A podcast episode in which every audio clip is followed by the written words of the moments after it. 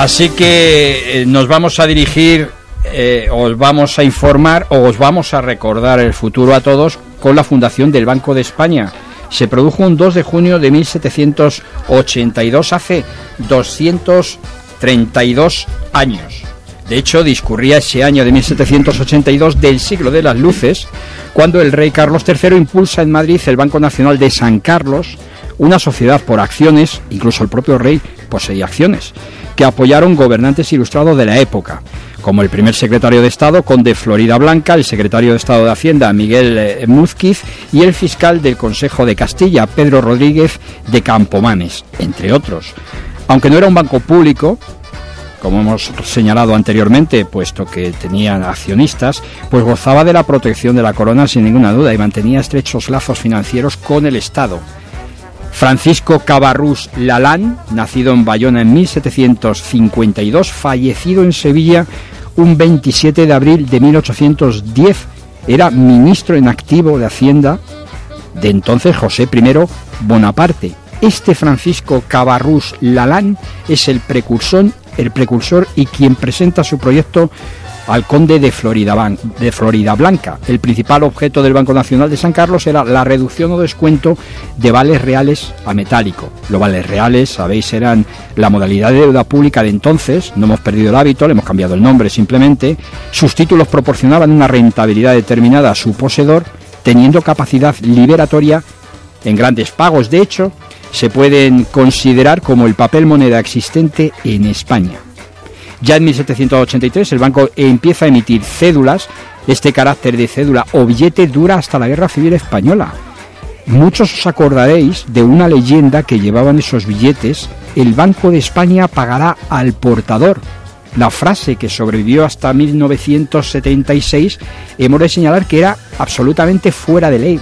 No tenía rango legal desde 1939 donde a pesar de que esos billetes se siguieron emitiendo hasta la fecha que os he dicho, 1976, pero del 39 esa frase, que era la garantía del Banco de España pagar al portador, no tenía validez jurídica. Pero abundando en nuestro recordando el futuro de hoy, los billetes en cuestión, las células, no tuvieron ningún éxito debido a la abundancia de moneda de plata circulante en España a finales del siglo XVIII y comienzos del XIX y a la existencia, como no, de valores reales. Ya en 1793 y 1814 España se vio implicada en una serie de guerras que arrastraron al banco y lo situaron en serias dificultades financieras por lo considerable de la deuda que el Tesoro había contraído con la entidad a lo largo de esos 20 años para financiar eso, las guerras. En 1829 se encontró una solución, como siempre, muy creativa para dicho débito. Gracias al ministro de Hacienda del Rey, Fernando VII, concretamente era Luis López Ballesteros, concede la o concibe la excelsa idea como siempre, de dotar al Banco de San Carlos con un fondo de 40 millones de reales. Como ya sabes, los ministros de Hacienda desde tiempo inmemorial tienen una especie arbórea, concretamente se llama tu tienen te cojon, que en vez de fruta proporciona el parné para comprarla. Esto es dinerito de todos los ciudadanos. Con este fondo se produce su reconversión. El Banco Español de San, de San Fernando creado por una real cédula de Fernando VII de 9 de julio de 1929, nacido como banco de emisión y recibió la facultad de emitir billetes en la capital del reino, privilegio que mantiene en exclusiva hasta 1844, cuando surge el Banco de Isabel II, fundada por iniciativa privada con la finalidad de potenciar la vida mercantil,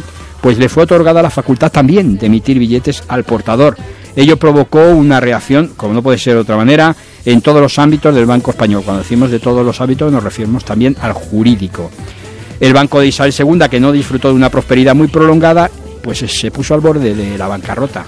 Y así nace en 1947 el Banco de España de San Fernando, el nuevo, con facultad para emitir también billetes en Madrid y crear sucursales en lugares en los que no hubiese un banco de emisión. Posteriormente, la ley de 28 de enero de 1856 redenomina al nuevo Banco Español de San Fernando, ahora sí, como Banco de España. Otorga al Estado la potestad de nombrar al gobernador y dos subgobernadores y establece un sistema de pluralidad de bancos de emisión con la limitación de crear un banco emisor por plaza. Discurría 1868 cuando el ministro de Hacienda, el tío de la vara de entonces, Laureano Figuerola, declara la peseta dividida en 100 céntimos como unidad básica del sistema monetario español. De hecho, las primeras empezaron a acuñar en 1869. Posteriormente, un decreto ley de 19 de marzo, impulsado 19 de marzo de 1874, impulsado, también otra curiosidad, por el ministro de Hacienda de entonces, no era otro que don José Echegaray, conocéis sobradamente, Premio Nobel de Literatura en 1904, y acaba con el sistema de pluralidad de emisión, concediendo al Banco de España el monopolio. Durante la Guerra Civil, la fragmentación del país en dos zonas, pues una es, ya sabéis, controlada por el ejército republicano, la otra por el ejército sublevado, da lugar a dos entidades emisoras y dos pesetas diferentes.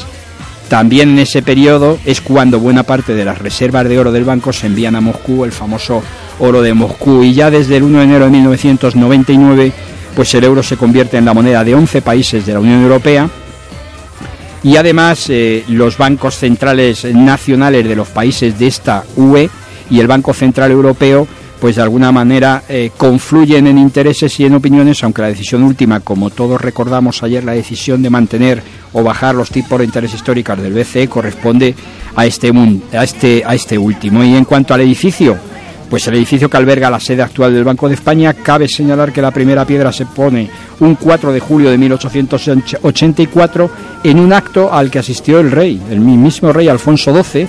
Su coste, incluyendo solares y edificios, fue de unos 61.200.000 reales, o sea, 15.300.000 pesetas de la época. Fue inaugurado en 1891 y ya, eh, como diría el Quijote en su capítulo séptimo, segunda parte, sobre un huevo pone la gallina y muchos pocos hacen un mucho. Y mientras se gana algo, no se pierde nada, para eso están los bancos. Y hay otro, otro dicho, otra reflexión, a mí me gusta mucho. Oliver Wendell Holmes es un fundador del pragmatismo estadounidense, perteneció a un grupo, yo un poco irónico, que se llamaba el Club de los Metafísicos. Este decía, no pongas tu interés en el dinero, pero pon tu dinero a interés.